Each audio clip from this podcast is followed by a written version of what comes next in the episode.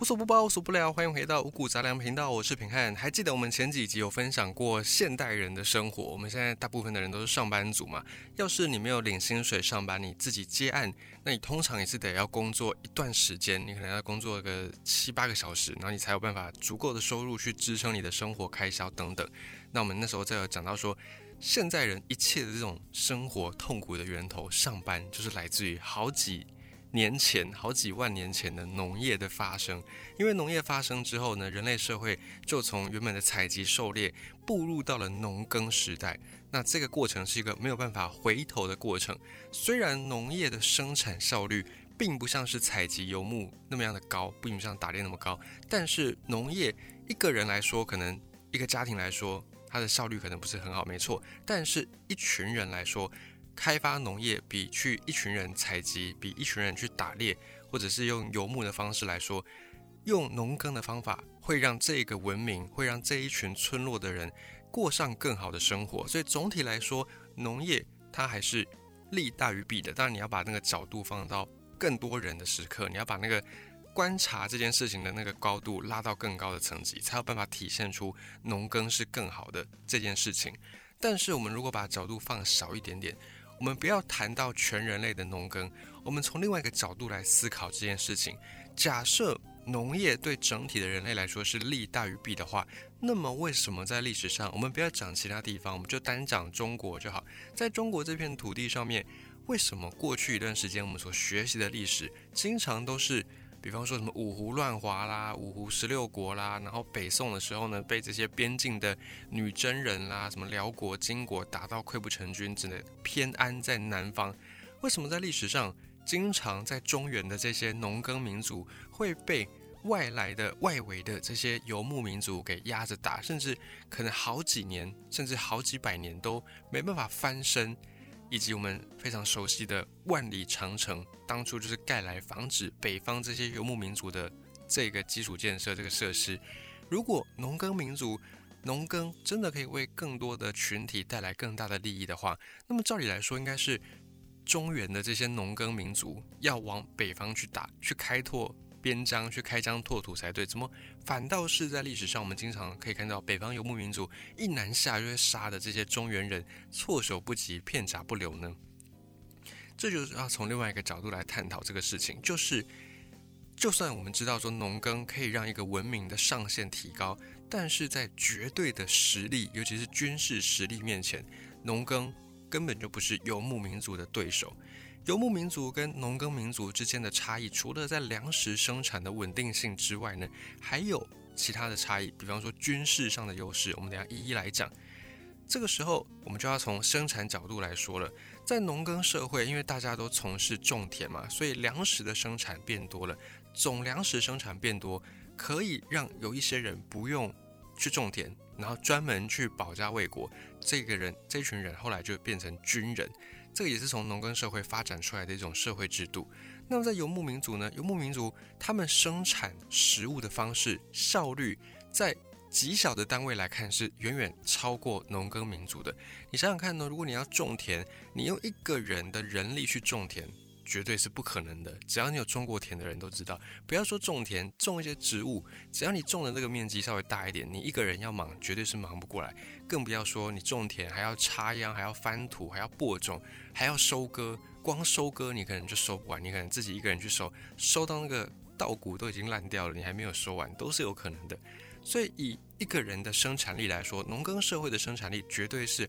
远远不足游牧民族的。在游牧民族的家里面呢，他们只要出一个有经验的人，可能还不用青壮年，一个有经验的老人加上一条狗，就可以看住大概几百只的牛羊。那这几百只的牛羊就是游牧民族的所有的资产跟家当，这个是他们的经济来源，也是他们的食物来源。所以一个老人，一只狗。可以管住几百只的牛羊，就可以供应一家人的吃喝拉撒，多的甚至还可以拿去往上缴，当做税赋。同时呢，在游牧民族这里，一个女生就假设一个妈妈好了，她就负责经营家里面的这个柴米油盐酱醋茶。那剩下来的男丁，就除了管牛羊的老人，除了经营家事的妇女之外，剩下的爸爸儿子就没事嘛，没事做，整天骑马射箭，整天。练习这些军事的行为，而且还一边练抢劫。为什么要练抢劫呢？因为游牧社会虽然他们的生产力很高，只要一个老人、一只狗就可以管住几百只牛羊，跟农耕社会的一个老人去种田，那个生产力一定是没得比，农耕社会远远的输。可是呢，游牧民族有个很大的缺点，就是它的上限是比较低的。游牧民族他靠天吃饭，老天给你多少水草，你就是只能够养多少的牛羊。老天给你这块地，就是只有长出能够供养一百只牛羊的草，那你最高最高就是只能养一百只。你再多养，每一只的营养就会不良，那再来你的经济也会受到影响。所以最高的上限就是看老天爷给你多少的水草，给你的环境怎么样。但是在农耕民族这里呢，农耕民族就不一样，农耕民族可以耕天抢地。农耕民族可以开荒拓土，可以修筑水利设施，在没有水的地方还可以引水灌溉。农耕民族比较能够突破先天的地理限制，所以以上限来说，农耕民族上限会比较高，因为它可以无中生有。可是游牧民族没有办法，没有水草，没有牛羊，就没有经济收入，就没有来源，没有办法支撑一家人的生活开销。因此呢，放牧跟农耕最大的差距在于粮食的稳定性。农耕虽然效率比较低，可是它稳定，它够稳定，而且如果投入的人足够多，它的产量是非常可观的。收成多了可以吃，然后可以缴税，也可以盖个仓库，把这些粮食给存放起来。等到遇到荒年的时候，遇到灾年的时候，就可以开仓祭灾，开仓把这些粮食放出来赈济灾民。但是游牧民族就没办法。假设遇到某一年水草长得不好，那这些牛羊可能没办法养到一百只，可能养五十只都是问题。这个时候受到天气啊，受到一些自然环境的影响，就会非常非常大。而且一旦呢，这样这么多的部落里面的人的家家户户，假设游牧民族遇到了荒年，遇到了水草长不好的那一年，牛羊都没了，人都吃不饱，都饿死，那个随时都是亡国，随时都是灭国的大事情。也因此，游牧民族他们早早就知道这个道理，也深知自己不可能完全依靠水草。所以，我们刚才讲到的游手好闲的那些男人们、那些爸爸、那些儿子们，整天没事骑马射箭，练习抢劫的勾当，为的就是能够去打猎，或者是遇到一些比他们弱的人，可以去抢劫他们的牛羊，来贴补家用，来扩充自己的粮食，扩充自己的储备。等于是另外一种储蓄的概念，只是用军事手段、用武力来进行储蓄这个事情。那这个时候你就可以想象一下，游牧民族这些男生从小骑马射箭，从小边骑马然后边左右开弓，那个肌肉每天练，每天练。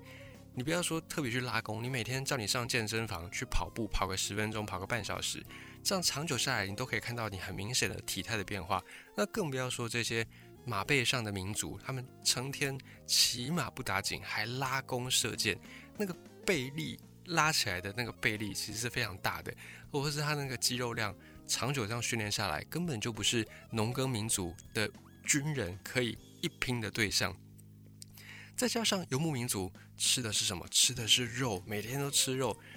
不一定是新鲜的肉，有的时候可能是腌制的肉类，但是再怎么样也好过农耕民族只能吃一些谷类。我们之前也有提到，说在农耕民族那一篇也讲到说，以食物的营养性来说，小麦或者是一些谷类，并不是最好的食物，它只是最能够稳定生产的食物。那游牧民族这里天天吃肉，天天锻炼肌肉，那个体态上一定是能够轻松的赢过农耕民族。所以在先天的差距上，两个民族之间就有蛮不小的差异。如果真正打起来呢，农耕民族会输。那也是非常合理的，非常情有可原的。所以，就算农耕民族后来慢慢慢慢的发展，然后还发展出什么孙子啦，写了《孙子兵法》啦，懂兵法又怎样？人家在肌肉上就是比你大块，你要执行这个兵法，你的那个肌肉量不够，人家骑个马射个箭就把你撂倒了。所以在兵法面前，这些军事实力才是讲话大声的关键，跟讲话大声的保证。而且这里呢，也顺便可以破除一个迷思，就是我们都以为说，哎，拿弓的弓箭手好像都是比较文弱书生，没有办法在前线冲锋陷阵。但错了，以前能够拿弓射箭的人，他们都是精英中的精英。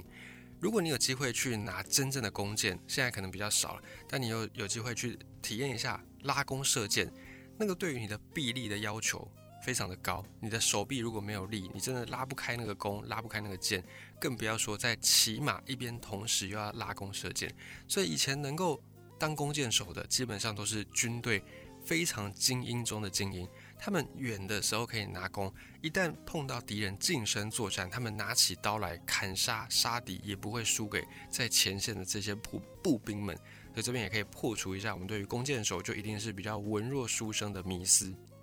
那么我们再把镜头转到农耕这里，农耕这里种田的这些人呢，他们既没有抢劫的必要性，也没有抢劫的能力。他们不用抢劫，因为自己种的田就能够。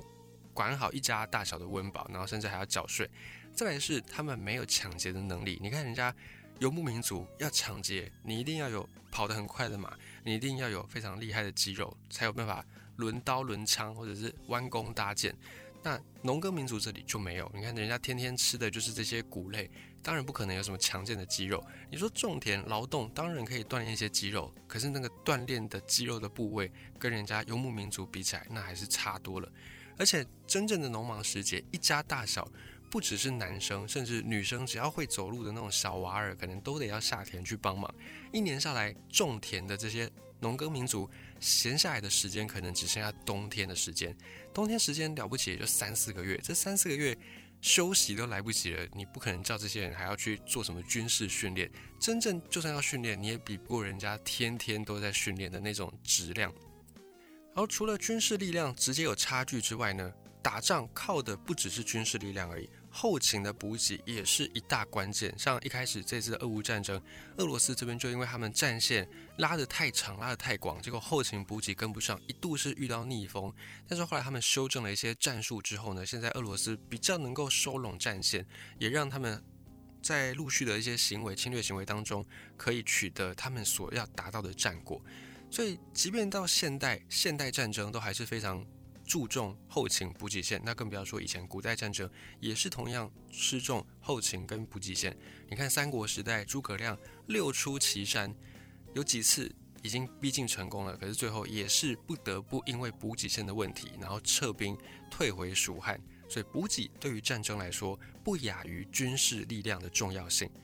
那么，讲到游牧民族，大家的印象就是骑马。他们是一个骑马的民族，而骑马马这种动物，它非常的特殊，就是它的粪便是酸性的，跟牛不一样。牛的粪便很营养，可以拿来当做肥料，马的粪便不行，所以不能够拿来种田。而且马也不是像牛像羊反刍动物，不像给他们一把草，他们可以吃上半天那么久。马呢，肠胃的消化功能也不好，意思就是说，马这种动物要吃很多的东西，然后才能够长那一点点的肉。换肉率是非常的低的，而且马对于饮食的要求还非常的高，一定要吃一些精致的粮食，一定要吃牧草。那么牧草这种东西人是不能吃的，因为人没有消化牧草的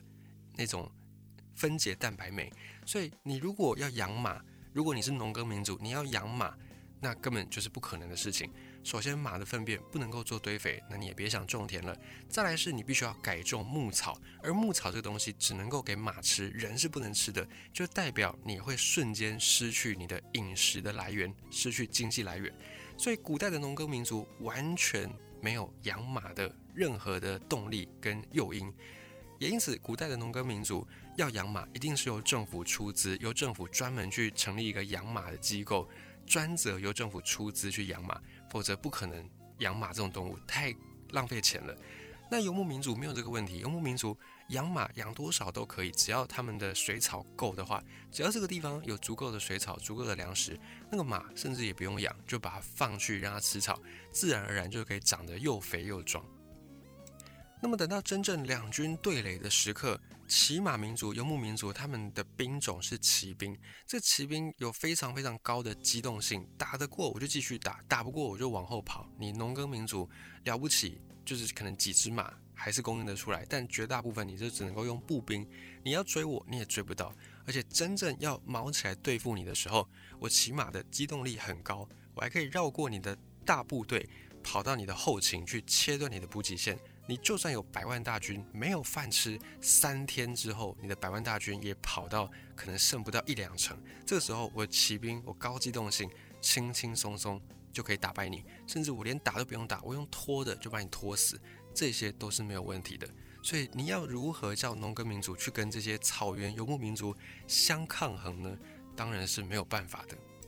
所以历史上历朝历代在中国的中原地方，不管你多么强盛，一旦碰到这些草原来的骑兵，你都得要让他们敬他们三分，就是这个原因。也无怪乎从春秋战国时代呢，这些诸侯国他们就想要来修建长城，因为虽然修建长城要花巨大的人力物力，还要花费很多很多时间，可是那个效益跟你每一年每一年去跟这些游牧民族对打产生的损失，修筑长城还是。比较少损失的一个选项，一个方案。好，那么按照我们这样一系列的推论下来，你应该会得到一个结论，就是既然游牧民族这么强，那现在统治世界的应该是成吉思汗的后代。但为什么后来在中国历史上，我们就很少再听到像成吉思汗这种大规模征伐，甚至跨越了亚洲跟欧洲之间的边界，杀向欧洲，让一票的欧洲人非常的惶恐，甚至把这些亚洲人称之为黄祸呢？为什么后来我们就很少再听到类似这样的事情呢？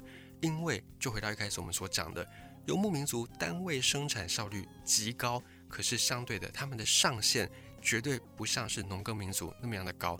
游牧民族发展的上限就是在那边，水草只有这么多，你就是只能够发展这么大的规模。一旦呢，这个水草吃的速度跟不上它重新再长的速度，那么游牧民族的灭亡也是能够预见的事实。到成吉思汗一路扩张之后呢，成吉思汗底下的这些徒子徒孙们，他们的欲望野心也跟着膨胀。为了满足他们的这些狼子野心，就只得扩军，只得去养更多的牛、更多的羊、更多的马。但是养的牛马羊一多起来，赶不上那个草生长的速度。这些牛马羊吃得太快，就会导致草原的生态变得沙漠化。草原生态其实是非常脆弱的，你把这个水草都吃完了，没有一些草能够去固住这些沙土，所以慢慢的这些土地就会变得沙漠化、荒漠化，再也长不出水草。而且没有水草的这些游牧民族，他们就丧失了发展军队、发展国家、发展部落的规模，到最后慢慢慢慢的消亡，经济上面越来越不行，只能够依靠贸易。但是农耕民族最不怕的人就是自己养活自己，农耕民族他们的能力是自己种田。自己种田跟你要去养动物，虽然产出效率差很多，可是种田这里相对来说是更加稳定的。所以慢慢慢慢的，在中原这里的王朝经营之后，再加上游牧民族自己过度的膨胀、过度的扩张，那速度太快了，导致现在我们所看到的西域一带，就是丝路古代路上丝路会经过的这些地方。很多在以前的记载都是非常蓬勃发展的国家，像是《西游记》里面不是有讲说西域数十佛国嘛，很多很多的国家，以前这些国家确实都真的是存在的，只是后来因为沙漠化的关系，这些国家人烟罕至，慢慢慢慢的就被沙土给掩盖，才会呈现现在很多在中亚地区、中东地区一片荒凉的景象，也就是从这个历史上的缘故而来的。所以也再次印证了那句话：农业绝对不是人类最好的选择，可是它是相对来说最稳定的一个方案。